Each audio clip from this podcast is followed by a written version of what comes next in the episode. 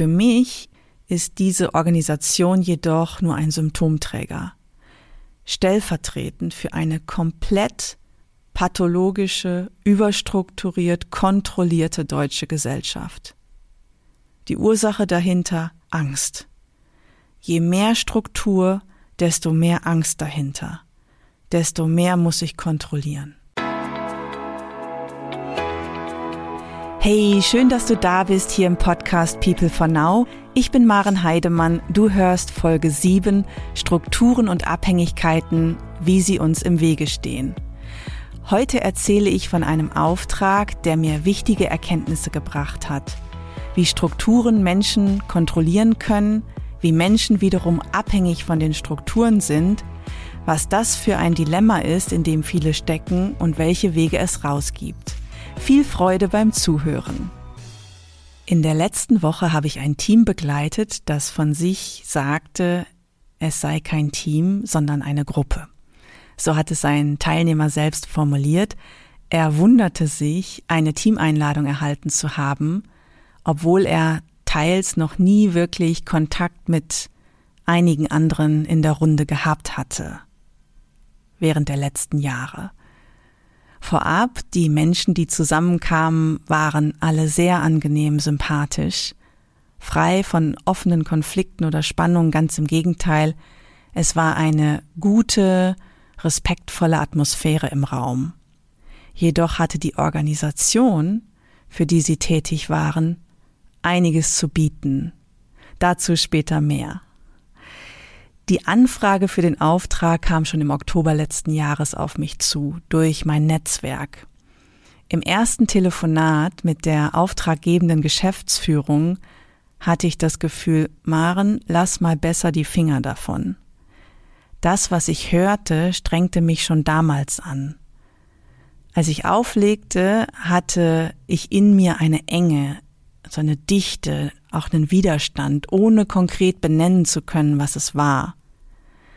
Es war das erste Zeichen, das mir einen Hinweis geben sollte, so eine rote Flagge, quasi ein gefühltes Abbild dessen, was auf Kundenseite los war. Dennoch bin ich über mich und meine innere Stimme hinweggegangen, obwohl das Problem, das die Organisation hatte, direkt im Erstkontakt bei mir angekommen war. Wieso habe ich trotzdem Ja zu dem Auftrag gesagt? Drei Gründe, auf zwei davon bin ich wirklich nicht stolz. Erstens, ich fand das, was die Menschen auf Kundenseite taten, richtig gut. Für mich ethisch vertretbar, denn sie ermöglichen mit Geldflüssen jungen Menschen persönliche Entwicklung und intensive Lebenserfahrung. Also besser kann das gar nicht sein. Ich habe gesehen, dass da was Sinnvolles geschieht, etwas Wertvolles für unser Wir ist was ganz anderes, als wenn ich zum Beispiel für die Automobilindustrie arbeiten würde. Aus dem Grund war ich sofort sehr angetan. Zweitens, eine leise Spur in mir fühlte sich verpflichtet, den Auftrag anzunehmen. Er kam schließlich aus meinem Netzwerk, aus Verbindungen, die mir wichtig waren, mit denen ich loyal bin, die mich empfohlen hatten. Drittens, ich konnte das Geld gerade gut gebrauchen. Fakt ist, wenn ich ehrlich bin, zwei von drei Gründen sind verdreht. Falsche Loyalität vom Netzwerk und Abhängigkeit vom Geld. Wenn ich mich ernst genommen hätte, für meine Wahrheit gegangen wäre, hätte ich den Auftrag abgelehnt. Was ich in der Regel tue, meiner inneren Stimme zu folgen, dieses Mal ist es mir nicht gelungen. Wie ist das Ganze dann weitergegangen? Ich glaube ja fest an das Gesetz, wie etwas anfängt, geht es weiter. Und so ging es weiter. Ein erster Termin ist wegen Corona abgesagt worden. Fast neun Monate später hat die Veranstaltung letztendlich stattgefunden. In dieser Zeit geschieht viel, verändert sich ja auch viel.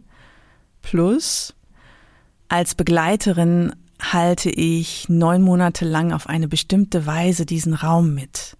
Für euch, die ihr zuhört und Kunden habt, mit eurem Ja für den Auftrag sind die Menschen und Systeme direkt in eurem Feld. Schaut mal, wer sich dort so alles bewegt, aus welchen Gründen ihr Ja gesagt habt, was es mit euch macht, ob es für euch energiegebend ist oder ob ihr andere mit eurer Energie versorgt. Wie ist da die Balance? Was macht Freude, was zieht Kraft? In meinem Fall konnte ich die ganze Zeit spüren, über neun Monate hinweg, dass irgendwas nicht fließt, sehr eng ist, dicht ist und mich auch Kraft kostet. Da mein Fokus bei den Menschen liegt, hatte ich zunächst einen verdeckten Konflikt unter Verdacht. Hinzu kam, dass die Geschäftsführung in der Vorbereitung an einer engen Struktur im Ablaufplan interessiert war, was ich verstehe, während ich organisch aus dem Moment heraus arbeite. Ich hatte die Vermutung, es könnte auch mit der Geschäftsführung zu tun haben. Umso neugieriger war ich, was sich am Teamtag selbst zeigen sollte. Wir haben zu Beginn des Tages direkt hinter die Kulissen geschaut, wie es allen geht, was gut läuft, welche Schmerzpunkte da sind. Es ist ein ganz natürlicher Prozess, der für alle wertvoll ist, die Themen sichtbar zu machen. Außerdem ist es für mich wichtig, um rauszufinden, welcher Spur ich folge. In welcher Form mache ich sowas? In der Regel frei. In Dialogrunden, jede Person erhält Zeit zum Sprechen, die anderen hören zu und sind präsent. Emotional und physisch. Sie beobachten in sich, was passiert. Das ist eine direkte Selbsterforschung, in einem Umfeld, wo Menschen das nicht so gewohnt sind, ist das natürlich herausfordernd. Aber die Menschen treffen sich auf einer intimeren, persönlicheren Ebene. Es geht um Nähe, um guten Kontakt, was ja für alle die größte Sehnsucht ist. Am Ende sammle ich dann die Ergebnisse ein, sortiere sie in ein Modell, das Orientierung gibt. In meiner Arbeit gibt es ja kaum Modelle, Tools und Konzepte. Ich habe eine ernstzunehmende Aversion dagegen, weil Menschen sich viel zu oft an Modellen festhalten. Dabei sind Modelle per se ja nicht schlecht, wenn sie helfen, um die Perspektiven zu weiten, nächste Schritte gehen zu können. Wenn sie benutzt werden, um sich dahinter zu verstecken, kriege ich einen Vogel. Welches Modell habe ich in diesem Fall genutzt? Das Vier-Quadranten-Modell. Die vier Quadranten sind wie vier Perspektiven auf Organisationen, Teams, Projekte, auf dich selbst. So gewinnst du in komplexen Situationen Klarheit und hast relevante Aspekte schnell im Blick. Ich kann dann direkt sehen, wo Stärken sind und wo Schatten liegen. Plus bei der Analyse von Herausforderungen kann durch die vier Perspektiven ein Weg von den Symptomen hin zu tieferen Ursachen von Problemen erschlossen werden. Ihr könnt bei Ecosia in der Suchmaschine das Vier-Quadranten-Modell nach Ken Wilber finden. Ihr könnt jetzt aber auch ein Blatt Papier rausholen, ein Kreuz darauf zeichnen, so dass ihr vier Quadranten habt. Und ich leite euch jetzt kurz durch, wie sich diese vier Perspektiven einordnen lassen. Die linken beiden Quadranten beziehen sich auf unsere subjektiven Erfahrungen, auf unser Innenleben, während die rechten beiden Quadranten auf objektive, beobachtbare, messbare Aspekte im, in der Außenwelt eingehen. Dabei beziehen sich die oberen beiden Quadranten auf das Individuum, auf das Ich und die unteren beiden auf das Kollektiv, auf das Wir, die Organisation.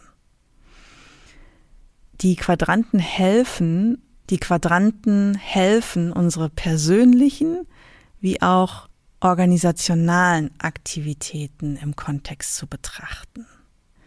Ich gehe jetzt ganz kurz durch diese vier Quadranten durch. Es ist kurz intensiv. Lasst uns kurz eintauchen. Rechts unten der Quadrant. Wir im Außen bezieht sich auf die Aspekte, die jeder von uns beobachten kann. Da geht es um Produkte, Prozesse, Regeln, Rollen, Aufgaben, die es in einer Organisation oder in einem Team gibt. Links unten daneben ist das Wir im Innen.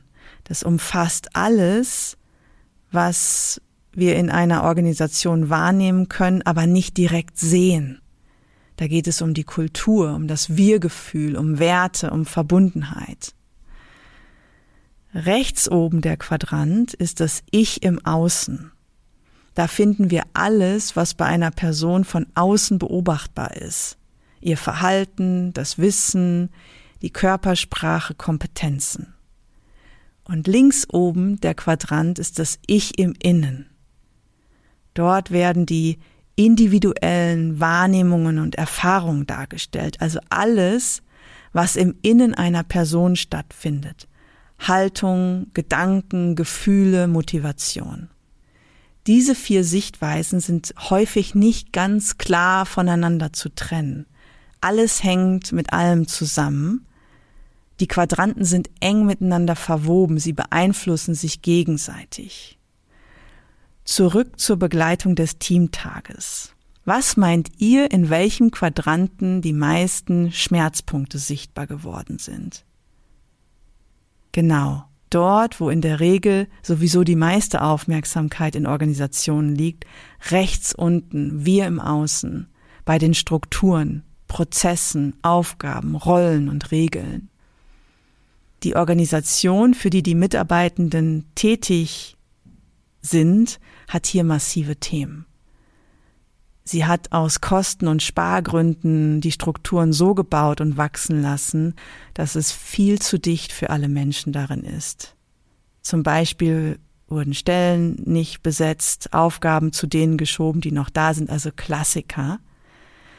Es hat sich gezeigt, wie eng das ist und wie durcheinander diese strukturelle Enge verhindert Möglichkeiten, sich zu verbinden, miteinander fließen, kreativ oder innovativ zu sein, einfach zu leben und zu wirken, anstatt sich wie eine Maschine abzuarbeiten, tatsächlich auch physisch auf engstem Raum.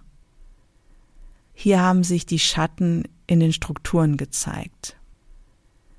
Für mich ist diese Organisation jedoch nur ein Symptomträger, stellvertretend für eine komplett pathologische, überstrukturiert, kontrollierte deutsche Gesellschaft. Die Ursache dahinter Angst.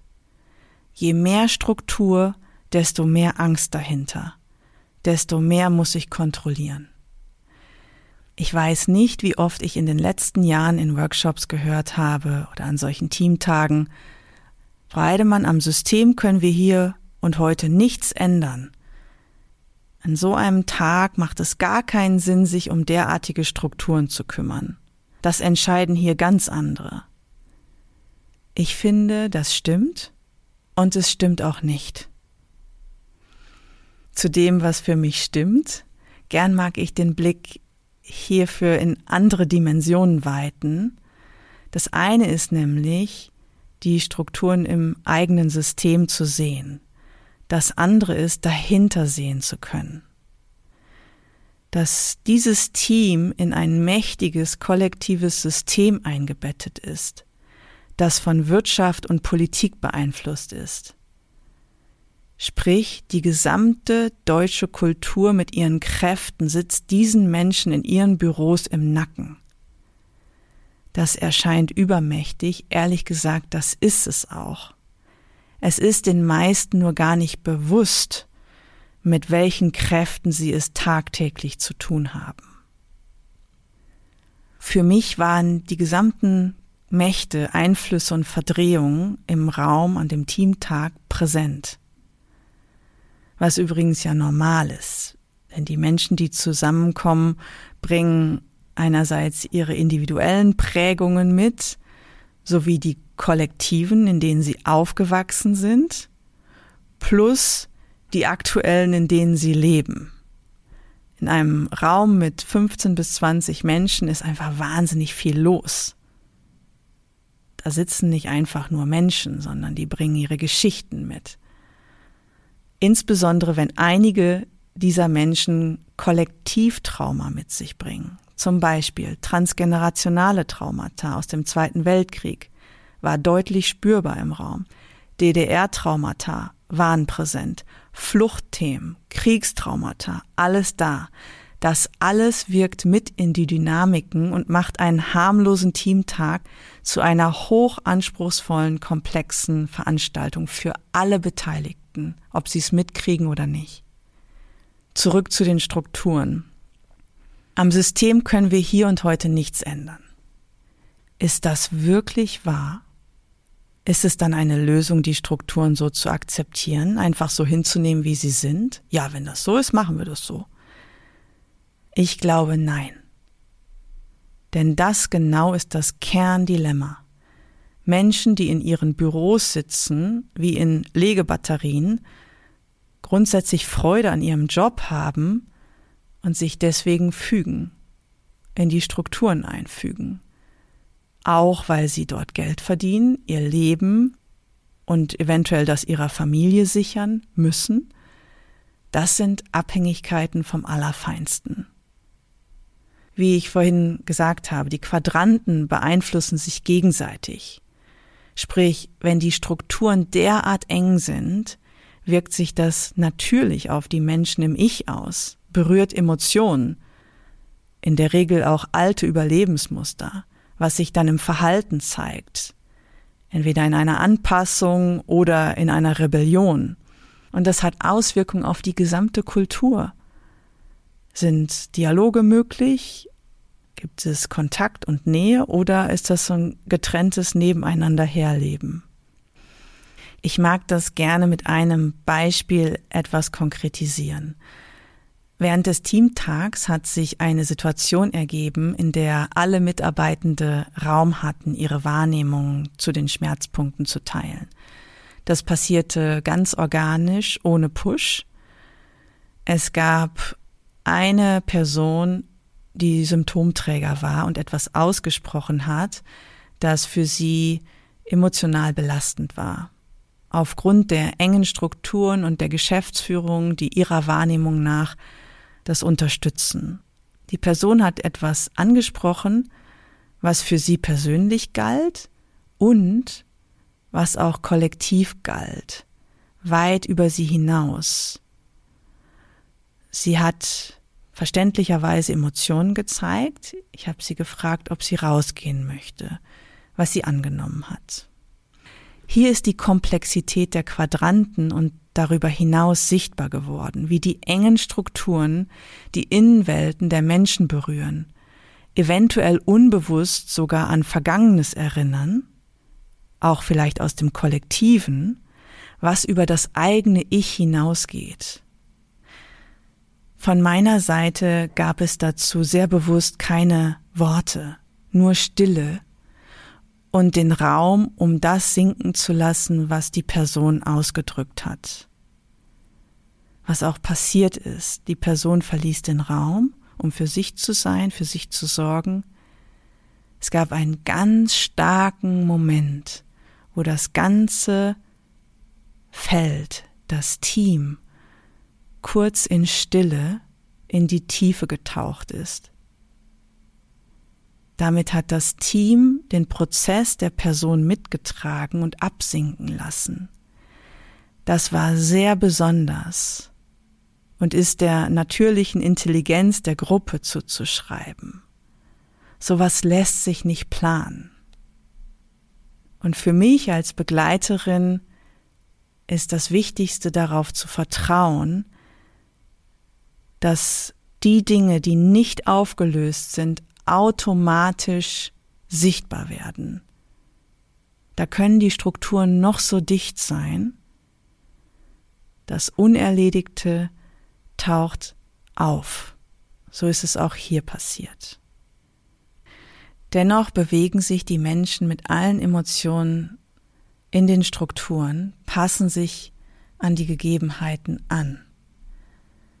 Sie erhalten damit das System, sind teils auch über Jahre mit reingewachsen und machen nach wie vor mit. Diese Arbeitsbeziehung ist ja wie jede andere Beziehung auch. Sie fordert eine Entscheidung zwischen Autonomie oder Zugehörigsein. Die meisten entscheiden sich für Zugehörigsein. Und zwar aus Abhängigkeiten heraus. Was ich übrigens beachtlich fand während des Teamtags, niemand in der Runde hat sich als Opfer der Strukturen präsentiert oder gar inszeniert.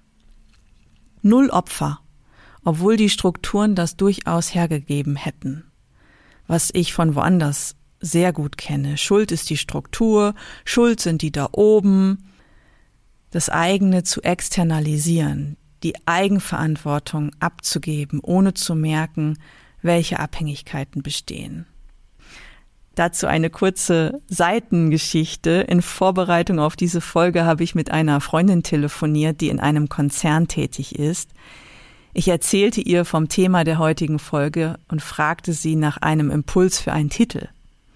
Bei ihr kam sofort, also Maren, wie wäre es mit Gefangen in Strukturen, wie wir ausbrechen können? Um mir dann ausführlich zu erläutern, wie sie sich fühlt, wie Strukturen jegliche Kreativität lähmen und töten, welche Begrenzungsstrukturen im Konzern verursachen, wie gefangen sie sich in dem Ganzen fühlt dass kein Mensch sowas will. Ich hörte ihr aufmerksam zu und am Ende fragte ich dann, Du sag mal, die Türen sind bei euch aber schon von innen zu öffnen, oder? An dieser Stelle hinterfrage ich gern. Bist du wirklich gefangen? Ist das wahr? Ist das wirklich wahr? Worin liegt das eigene aktive Tun? Die ganze Dynamik zu erkunden und zu sehen, dass es meistens gar nicht im Äußeren liegt, dieses Gefühl. Meistens bestehen viel mehr Möglichkeiten, eine größere Handlungsmacht ist vorhanden, als angenommen wird. Es geht dabei darum, nicht die Schuld bei anderen zu suchen, beim System, bei denen da oben, sondern volle Selbstwirksamkeit anzunehmen da ist dann nicht die Opfernummer, sondern die Person ist im Erwachsenenbewusstsein. Ich bin selbst eine aktiv handelnde Person. Im Namen, in diesem traumatherapeutischen Ansatz, von dem ich geprägt bin, nennen wir das Agency, Selbstwirksamkeit. Für mich sind diese Teamtage und auch das Sichtbarmachen in den Quadranten wie ein Spiegel, den ich der Gruppe geben kann. Mit der Frage, wo gibst du deine Macht weg? Wie holst du sie dir zurück? Bist du in der Struktur gefangen? Bist du abhängig? Was sind gesunde Abhängigkeiten? Was nährt und unterstützt dich? Und nur du kannst das selbst für dich entscheiden. Das größte Problem, das wir haben, liegt in den Quadranten im Ich, Innen und Außen. Nämlich erstens die Macht wegzugeben, anstatt Selbstverantwortung zu übernehmen. Zweitens nicht Nein zu sagen zu dem, was nicht korrekt ist. Das ist jedoch gar nicht so einfach, denn Nein sagen bedeutet für manche Menschen wie ein leises Sterben, denn das Ja zu vielem, auch hilfsbereit zu sein, manchmal sogar grenzenlos, ist ihr Überlebensmuster. Es ist tief verankert in ihrer Identität. Das Ja sagen hat früher einmal ihr Zugehörigsein gesichert, indem sie, indem sie alle Bedürfnisse zurückgestellt hat, hat die Person die Beziehung gesichert und ist dafür geliebt worden. Das ist ein frühkindliches Überlebensmuster, was heute als Erwachsener nicht mehr passend ist. Denn es geht zum einen gegen die persönlichen Bedürfnisse, wenn ich nur Ja sage, zum anderen unterstützt das auch das System. Und ein weiteres Problem, das wir haben, ist, dass so viele Menschen von ihrer eigenen inneren Wahrheit abgeschnitten sind, weil sie sich ans Außen gebunden haben. Da ist es natürlich jetzt leicht zu sagen, hey, nutze die eigene Macht. Was willst du? Willst du Teil dessen sein, dieser Strukturen? Oder triffst du Entscheidungen für dich? Wir werden die Strukturen ändern können, wenn wir uns alle gemeinsam dafür entscheiden. Und du kannst auswählen, was du willst, dich entscheiden. Das hat wiederum was mit dir selbst zu tun, mit dem Commitment dir selbst gegenüber und dem dich selbst fühlen, diesem Reconnect in dein Innerstes. Das ist alles andere als leicht und genau das wollen wir mit People for Now. Menschen in diesen Reconnect begleiten, zurück ins Innerste. Es ermöglichen, sich tiefer zu fühlen. Dabei geht es um Selbstermächtigung. Die Entscheidungen zu treffen, die für mich wichtig sind. Zurück zum Teamtag. Genau das habe ich auch getan. Mich für mich entschieden der Teamtag hat mich vier Tage intensiv im Nachklang beschäftigt. Das meine ich ganzheitlich, sprich emotional, physisch, mental. Wenn man so will, war ich in der Rolle einer Waschmaschine, so sage ich das häufig. Durch mich laufen an solchen Teamtagen dann alle Traumata, die sich im Raum versammelt haben, wollen gelöst und gewandelt werden. Und nicht nur durch mich, sondern durch die ganze Gruppe, durch das ganze Team. Es hört sich jetzt ein bisschen spooky an, aber so ist es für mich. Und gerade die Nacharbeit ist für mich die heftigste Arbeit. Am Abend des Teamtags bekam ich eine WhatsApp von einem Freund, der wusste, dass ich dort arbeitete, mit nur einer Frage. Wie schmutzig fühlst du dich nach dem Tag? Ich war sprachlos, als ich das las. Dieser Mensch ist nämlich alles andere als abgehoben esoterisch, sondern sehr bodenständig und ja, überraschend einfühlsam. Ich fühlte mich schmutzig. Das ist so wie ein Staubsauger, der das Unsichtbare reinigt. Und das ist mein Job unter anderem. Auch wenn es sich spooky anhört. Die Arbeit hat ganz andere Dimensionen. Auch die Menschen, die im Teamtag waren, müssten dafür honoriert werden, was sie stellvertretend fürs Kollektiv gewandelt haben. Da sind wir jedoch noch ganz am Anfang des Bewusstseins. Das kriegt kaum jemand mit, was da passiert. Deswegen beleuchte ich das jetzt auch hier. Das muss sichtbarer werden, was Menschen gemeinsam aufräumen ohne dass sie das mitkriegen oder andere das mitkriegen. Im Nachklang zum Teamtag habe ich der Geschäftsführung mitgeteilt, für keinen weiteren Auftrag mehr zur Verfügung zu stehen. Nicht wegen der Menschen, sondern wegen der dichten Strukturen, die so viel verhindern. Deswegen entscheide ich mich, meine Lebenszeit an anderen Stellen in der Gesellschaft einzubringen, wo Neues möglich ist. Ich hätte auch direkt auf meinen ersten inneren Impuls im Telefonat im Oktober im letzten Jahr hören können. Offensichtlich war es aber wichtig, diese Arbeit zu tun. Genauso wie sie an dem Teamtag war. Dafür bin ich allen Beteiligten zutiefst dankbar. Die Antwort der Geschäftsführung ließ übrigens nicht lange auf sich warten. Sie habe vollstes Verständnis für meine Entscheidung und hinterfrage selbst die Strukturen. In diesem Sinne beende ich die heutige Folge. In welchen Strukturen bewegst du dich? Wie abhängig fühlst du dich? Was trägst du aktiv dazu bei? Wenn du frei wärst, welche Entscheidung würdest du als nächste treffen? Das war's schon wieder für heute. Schön, dass du eingeschaltet hast und mit mir Zeit verbracht hast. Wenn du Impulse und Inspirationen bekommen hast und es dich interessiert, wie es hier weitergeht, nächste Woche Mittwoch erscheint eine neue Folge. Mehr Informationen über People for Now und Women for Now findest du auf unserer Website unter peoplefornow.com.